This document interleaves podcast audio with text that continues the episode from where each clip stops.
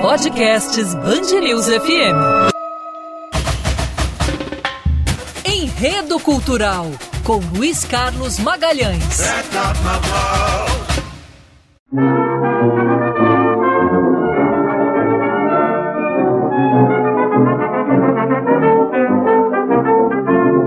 Mulher de malandro sabe ser carinhosa de verdade. Ela vive com tanto prazer, quanto mais apanha, a ele tem amizade. Longe dele tem saudade. Olá para você que está nos podcasts da Band News FM, Enredo Cultural no ar. Luiz Carlos Magalhães, que está de sorriso de orelha a orelha, está na final da Libertadores. É, mas não é tanto assim não, porque eu tô vendo aí os tricolores preocupados É. com, com o último jogo, com algumas atuações aí. Mas, fica tranquilo, não tem Tiquinho Soares no boca. É verdade, é verdade.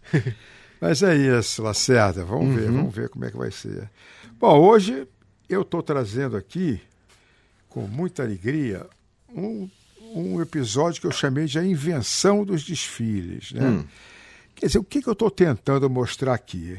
Quer dizer, como isso tudo começou, mas de bastidores, entendeu? Não, ah, será que o desfile caiu do céu?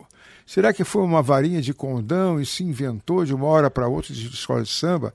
Não, não é assim. Quando foi? Porque há uma, há uma versão que o primeiro desfile foi em 32. Sim. E foi realmente. Mas o primeiro desfile oficial foi 35. Então essa coisa hum, ficou um pouco nebulosa e com onde nós vamos buscar explicação? Nesse livro aqui, que eu recomendo direto a todos, Portela e Portelenses, 1920 e 1939, porque são três volumes. Caramba. São três volumes. Uma enciclopédia. É, é, é- não, não é exatamente uma enciclopédia, porque é mais do que isso. Ele é um livro feito é, é, através de notícias de jornal.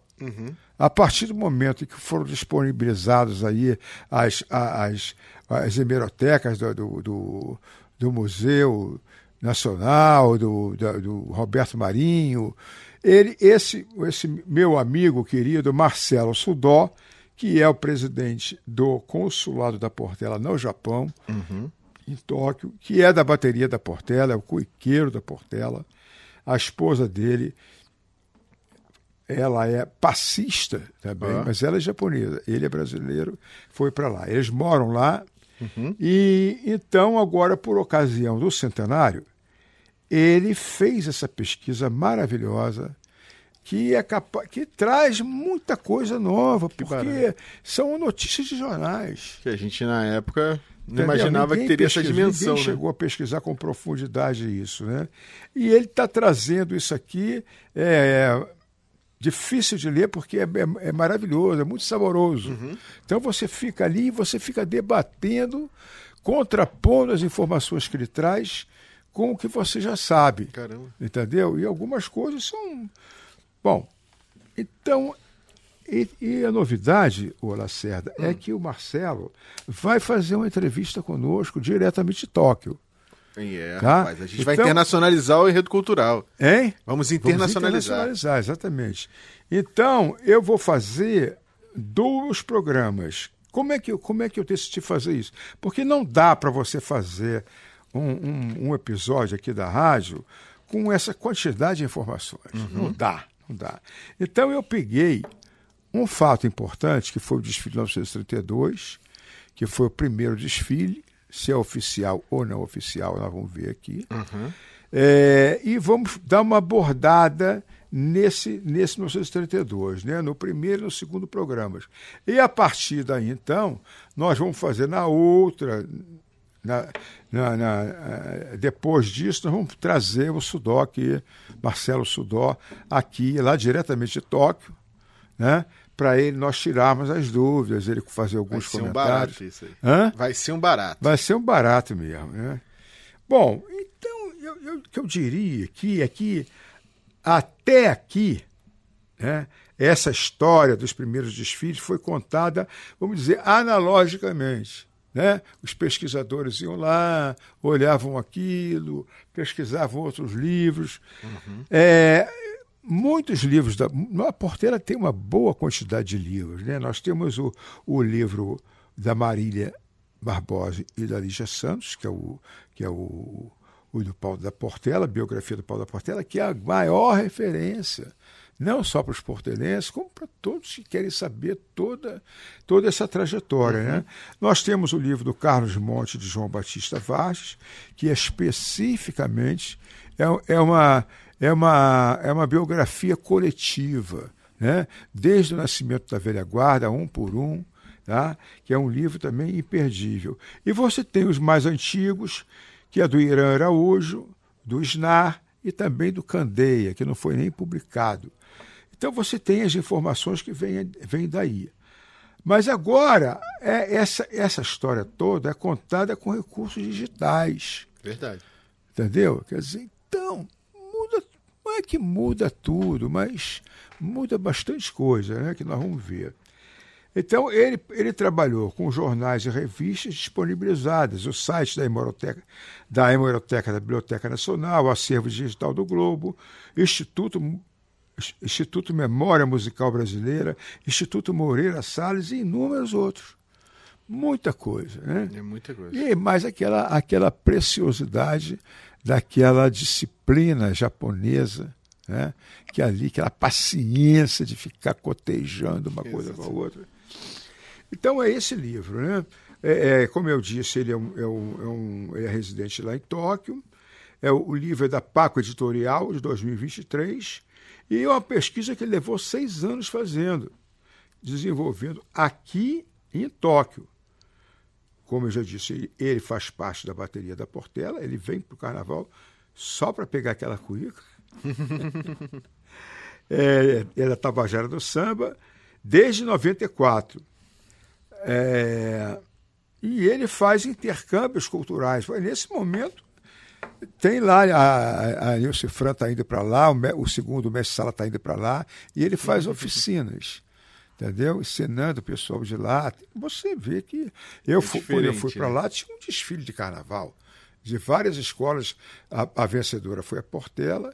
Portela não, a escola de lá que representa a Portela, com o enredo Memória do Sargento de Milícia, mas tem escolas representando a Mangueira, representando o Salgueiro. Uma, é um desfile não vou dizer que é como daqui, mas é um desfile muito interessante, né, que mostra como os japoneses valorizam a cultura brasileira. Né? É, então, ele, ele, nessa pesquisa, ele traz uma, uma, uma, quantidade, uma quantidade enorme de, de fatos, de datas, de personalidades, todos extraídos da imprensa durante toda a trajetória da Portela nesses 100 anos. O livro é está dentro do contexto dos 100 anos da Portela. E é uma baita né? uma pesquisa, né? Em 100 anos pesquisando. É verdade. Não, e ele pega antes. Uhum. Ele pega todo aquele movimento de a efervescência dos blocos que a gente é inimaginável. Para mim, que vivo sou metido a conhecer muito uhum. isso, a, a, a força que os blocos tinham naquela década de 10, de 20, tinha concurso de blocos, concurso anual de blocos na cidade, tinha concurso de blocos no subúrbio. Uma coisa fantástica. Sim. Como a gente não sabe disso? Né? É. É... Então, esse primeiro volume ele abrange esse período entre 20 e 39. É, são tantas informações centenárias que eles caberão em dois episódios, como eu falei. É, já convidamos o Marcelo Sudó, Sudó como eu já falei, e ele do Tóquio e nós aqui de Botafogo. Né? A primeira questão que eu, que eu selecionei para trazer uhum. é, é a questão da oficialização do desfile das escolas de samba. Tá certo? Sim. Porque em 32 já teve, vamos lembrar que nós estamos aí no limiar da era Vargas. Tá? 32 já houve um desfile, já com Pedro Ernesto, que era um grande amigo do samba, como prefeito, como interventor, né? E já houve ali o desfile na Praça 11. Mas será que foi o desfile oficial? Ele vai detalhar isso, né? É, ele, ele faz uma distinção importantíssima, que ele diz que a prefeitura do então Distrito Federal oficializou os festejos de Momo. Isso é uma coisa. Festejo é uma coisa. E outra coisa foi em 35 que o desfile foi oficializado. Uhum. Então fica definitivamente explicado por que dessa dúvida que ficou qual dos dois desfiles é de 35. Então, qual dos dois desfiles era, o- era, o- era, o- era o, o- fundador mesmo. Né?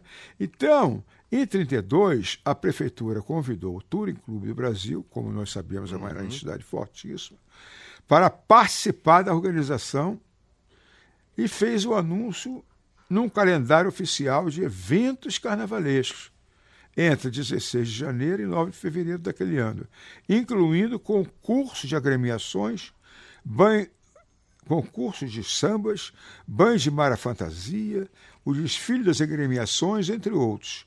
Segundo o Jornal do Comércio e o Correio da Manhã, que deram essas notícias, os dois da mesma data, 14 de 1 de 32. Nada ainda sobre desfile de escola de samba no calendário oficial. Tá? É, mas nesse calendário aí, eles falam de concurso de sambas. Esse concurso foi realizado no Palácio de Festas. Não era um concurso de escola de samba. O vencedor, e que abiscoitou a quantia de um conto de réis, Ó, na categoria Melhor Samba, foi Todos os Prazeres. Mas ele já estava afastado da Vai Como Pode. Então não pode dizer que foi uma vitória da Portela. É, com o samba Mulher de Malandro, gravado pelo, pelo o maior cantor da época, que era o Francisco Alves. Nós colocamos aí o Mulher de Malandro para o ouvinte tomar contato. Né? Bom, então, segundo o autor, Antes desse período de desse primado das escolas de samba, os blocos desfrutavam grande prestígio, contando com um regular concurso oficial, que era no sábado anterior ao carnaval. É, era o dia dos blocos, 14 agremiações inscritas naquele ano na Avenida Rio Branco. Olha só 14? o bloco que os prestígios, que os prestígios que os blocos tinham. Era promovido pelo Centro de Cronistas Carnavalescos.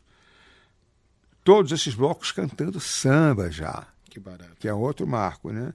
E a importância do registro aqui do Centro do, dos Cronistas Carnavalescos, que era uma entidade muito forte e que certamente faz muita falta hoje. Sim. No domingo, você tinha um outro desfile dia dos blocos, mas só que eram os blocos carnavalescos de subúrbio. Ó. Só lá no subúrbio que eles ficavam, não vinham para a cidade. Bom, mas se houve essa oficialização em 35, como devemos situar então esse desfile de 32? Né? O desfile de 32 foi o quê? Por que, por que, que faz que é feita essa confusão? Né? de. O desfile de 32 foi realizado e organizado pelo jornal Um Mundo Esportivo, tá? do jornalista Mário Filho. É um jornal fundado em 31 e ele teve a colaboração do Roberto Marinho. Olha só. Sendo que o concurso das escolas já vinha ocorrendo na Praça 11 desde 1930. Tá? O que houve aí, então? É, e o mundo esportivo, ele já tinha, como nós vimos, ele foi fundado em 31. Ele já vinha com uma tradição de patrocinar blocos desde 1926 né? não aí ainda não era o mundo esportivo, mas eles já vinham é, é, com essa tradição de, de patrocínio de blocos desde essa data. Né? Então é importante destacar que os jornais de então, de 32, ora identificava os grupamentos carnavalescos como blocos, ora como escolas de samba. Então isso é uma coisa importante, porque fica essa dúvida a partir de a primeira escola de samba foi falada em 28, ó, deixa eu falar. Né? E o desfile foi oficializado em 35, já com o nome de escola de samba. Então, o que, que ocorreu nesse meio tempo? Nesse meio tempo era um período confuso, híbrido, que ora era chamado de bloco, ora era chamado de escola de samba. Na verdade, como diria o, o, o, Ismael Silva, todas eram ainda agremiações, é, agremiações, entendeu? Agremiações carnavalescas. Lacerda, tem uma coisa aqui, novi, isso é novíssimo, que o pessoal da Mangueira nem sabe ainda. Opa. Eu fico imaginando quando o pessoal da Mangueira souber disso. Como eles vão perturbar. O que, que é? É o seguinte, é, a, a importância do mundo esportivo nesse desfile 32 foi que ela, ele colocou o desfile, que era super precário, na imprensa. Entendeu? Sim. Trouxe isso para a imprensa, quer dizer, houve uma divulgação como se ele tivesse formalizado o desfile. Né? É, ele colocou lá uma comissão julgadora, ele, ele, eles selecionaram as escolas. é, então, eles, ninguém está tirando importância do mundo esportivo. Tudo. Tá certo? Só que o jornal e o Mário Filho são tidos como os inventores disso. Tá? Não deixa de ser. Entendeu, Lacerda? Agora, o Sérgio Cabral, na história das escolas de samba, ele atribui um mérito enorme ao mesmo Mário Filho, é, por informação do jornalista Nássera, que era um dos maiores do carnaval. Agora, a respeito da, da tal invenção dos desfiles, o Marcelo Sudor, que é o autor do livro e autor da pesquisa, ele disse que o pai dos desfiles, sabe quem foi? Quem? Saturnino Gonçalves, fundador da Mangueira. Olha só. que nessa época, nós vamos perguntar a ele aqui, esse Saturnino já era da Mangueira. Ou, provavelmente que ele fundou a Mangueira, nessa época ele já era. Agora, o Saturnino era uma, é uma das maiores personalidades do mundo do samba. Sim. É um sujeito assim que deve ter sido de uma personalidade, de uma iniciativa, porque ele foi, a um só tempo, ele foi o Nino do Estácio, que era o Bam Bam Bam, rei das pernadas, conquistador, entendeu? Ele tinha uma fama enorme no Estácio. E ao mesmo tempo que ele era o, o, o, o Nino do Estácio, ele foi o Satur da Mangueira. Satur Nino. E ele vinha a ser o pai da dona Neuma, entendeu? Da, da, da, da Chininha, da Guezinha, dessa turma toda. Sim. Elas não sabem disso ainda, não. Eu acho que eles não sabem disso, não. É. Eu vou falar e vou sair de perto. Sai de. Bom, é, ele foi essa grande, uma grande é, liderança e ele, ele, a impressão que eu tenho é que ele constituiu família e foi para Mangueira. Ou foi para Mangueira e constituiu família. Porque ele não era bem de constituir família, não. Ele era um. Ele era, fazia muito sucesso com as meninas do Estácio, essa coisa toda. Então a impressão que eu tenho é que ele na Mangueira, ele.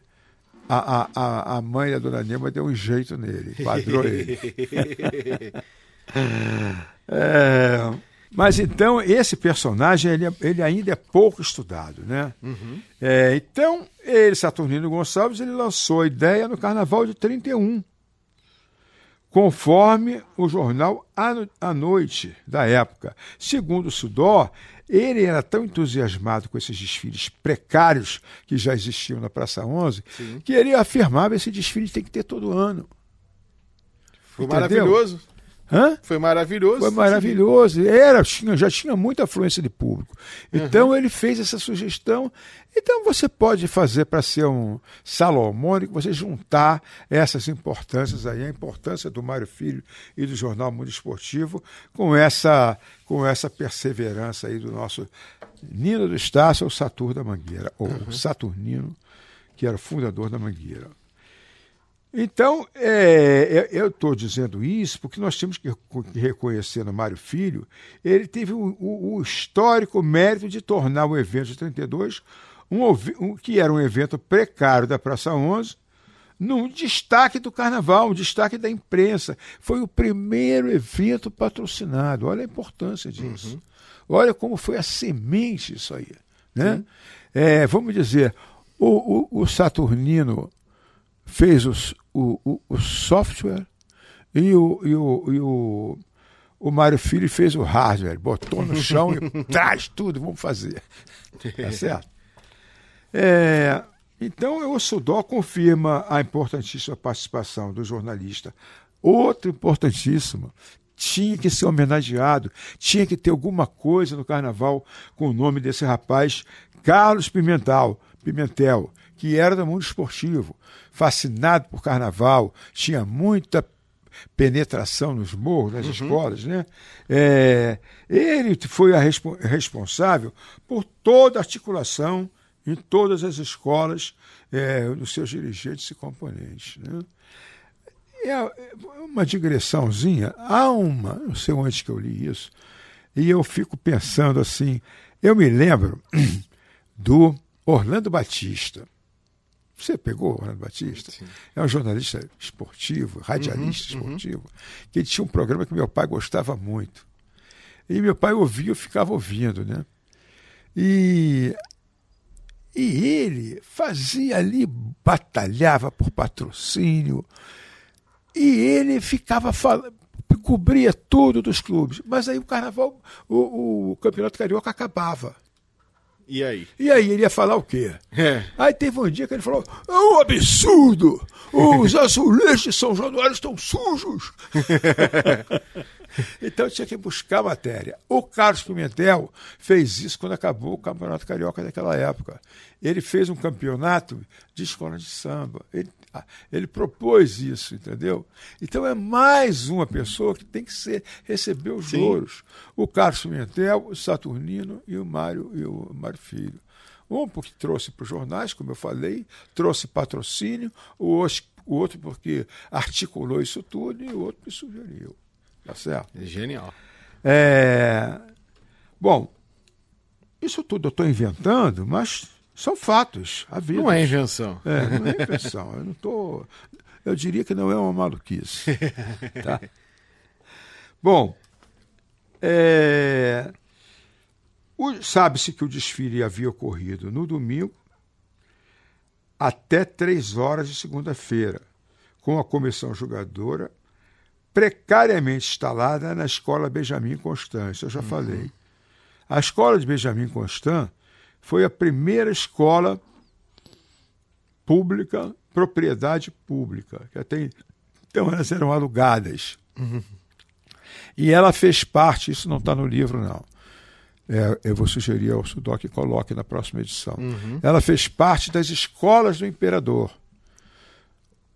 Tá? Quando ela foi, quando ela foi, ela é de 1872, Olha. Império ainda.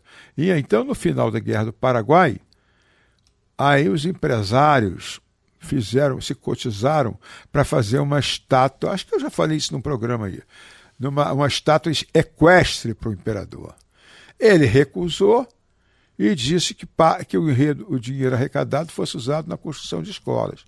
Então, que eu saiba, hoje você tem a Benjamin Constant foi demolida, você tem uma escola ali no Largo do Machado, onde estudou Paulinho da Viola, uhum. e depois eu vou fazer um, vamos fazer um programa sobre isso, ou inserir em outro programa, que é muito interessante, as escolas do Imperador. Bom, agora, essa escola Benjamin Constant foi demolida para a passagem da Avenida Presidente Vargas. Sim. A Praça 11, ela que ela era na cabeceira da Praça 11. Ela era na cabeceira da Praça 11. Caraca. Tá certo? A Praça 11 era um retângulo, agora nas duas, nas duas extremidades, uma, numa dessas extremidades ficava a Escola Benjamin Constant. E a, a, o leito da atual presidente Vargas passa exatamente ali e derrubou tudo. Inclusive, também já falei, o o, o chafariz, uhum. projetado pelo Montini, que saiu dali, mas foi preservado e está lá na praça, lá no Alto da Boa Vista. Acho que o nome da praça é Afonso de Viseu. Bom, quanto aos sambas, nós sabemos que é, naquela época, quanto aos sambas e quanto aos desfiles, era a precariedade absoluta.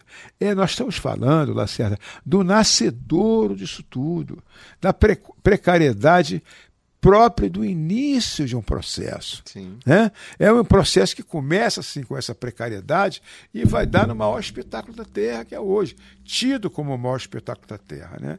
É, mas é a maior festa brasileira. Então, ali ficava, na, na, nas escadarias, ficava a comissão julgadora. Né? Mas não havia nenhuma obrigatoriedade é, de, de, de o samba ou o desfile terem alguma relação com o que a escola cantava. Então a escola cantava uma coisa, o desfile não tinha nada a ver, não tinha fantasias, fantasias. É, há quem diga que as fantasias só tinham as cores das escolas, uhum. não tinha uma não tinha enredo. Não tinha uma tá lógica, né? Não tinha enredo. Então era isso que nós tínhamos. Agora, nesse ano de 32, o conjunto, conjunto carnavalesco Oswaldo Cruz já, já era chamado de Portela. Veja bem, olha só, é mais assim como a escola de samba e o blocos eles tinham essas duas nomenclaturas, uhum. as escolas de samba elas eram chamadas aqui o, o nome oficial era conjunto carnavalesco, tá? É, mas já como era na estrada da Portela, já era chamada de Portela. Agora, não podemos confundir com Paulo da Portela. O Paulo da Portela não é porque ele era Paulo da Escola de Samba Portela, da agremiação Portela. O Paulo da Portela é Paulo da Portela porque havia outro Paulo em Bento Ribeiro. Entendeu? E como Paulo morava na rua Portela, que hoje é a Estrada Portela, Estrada da Portela, ele ficou sendo conhecido como Paulo da Portela para diferenciar do Paulo de Bento Ribeiro. Sim. Entendeu? Mas o nome oficial da escola era Conjunto Carnavalesco Oswaldo Cruz, mas já chamavam de Portela. Também. É, ela, aí as escolas apresentavam três sambas. Tá? É, há quem diga que um samba era para chegar, o outro samba era para ir embora e o outro samba era para desfilar. Não, não confirmei essa informação, mas faz sentido. É. Pode não ser verdade, mas não é uma maluquice. É uma lógica. é uma lógica. Então nós vamos colocar aqui para vocês é, três sambas. Um deles é o Ando Penando, tá? Uhum. Que foi um samba de desfile e que só foi gravado em 70 pela velha guarda da Portela. Olha. Ando penando. Importante para os nossos ouvintes é verificar a linha melódica né?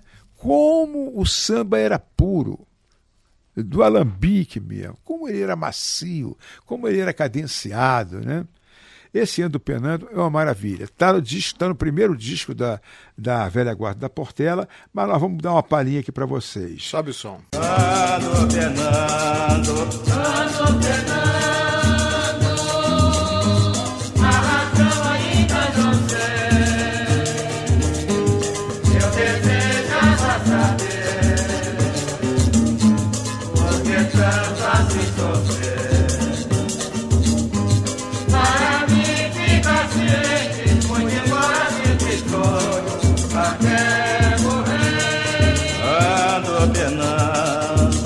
Outro samba, ele ficou com a fama de ser o primeiro samba com o qual a Portela desfilou. Embora os três tenham. Pode ser que esse tenha sido o samba do desfile, que é um samba chamado Dinheiro Não Há, que foi gravado pela Beth Carvalho. É, lá vem ela, chorando, o que, que ela quer? Dinheiro, dinheiro não dou, mulher da orgia. Quando começa a chorar, é dinheiro, dinheiro não há. Ah, esse é o primeira parte, o samba uhum. só tinha uma parte. Aí tem uma outra parte que foi gravada, que foi uma gravação do Benedito Lacerda, que andava por ali pela Lapa também. Mas a Beth tem a gravação primorosa disso, né? E é, é, bom registrar, em homenagem a Beth Carvalho, que a Beth Carvalho tinha o maior orgulho de dizer que ela foi a cantora que mais gravou a Velha Guarda, tá? com toda a mangueirice dela. Lá vem ela, chorando que ela quer, mancada não é, já tem da orgia quando começa a chorar. É dinheiro, dinheiro não há. Bom, e o terceiro samba, Ouça uma Voz, que era um samba interessante de se ouvir, porque ele mostra bem a coisa do partido alto, né? Do, do, do refrão e a improvisação. Sim. O ref, voltava para o refrão depois a improvisação. Então, esse samba aqui, o, o Candeia gravou. ouço uma voz que me chama, corre, vem ver. Essa mulher que chora, doido para me voltar, ela está, deixa o carnaval chegar. Aí vem o improviso. Era noite, era dia, não sei, não sei o que lá. Entendeu? Então, esses sambas são muito importantes que os, que os ouvintes ouçam aqui na nossa palhinha, mas isso tem disponibilizado tudo. Isso já. Eu ouço uma voz, ouço uma voz que me chama, corre vem ver essa mulher que chora, louca para me voltar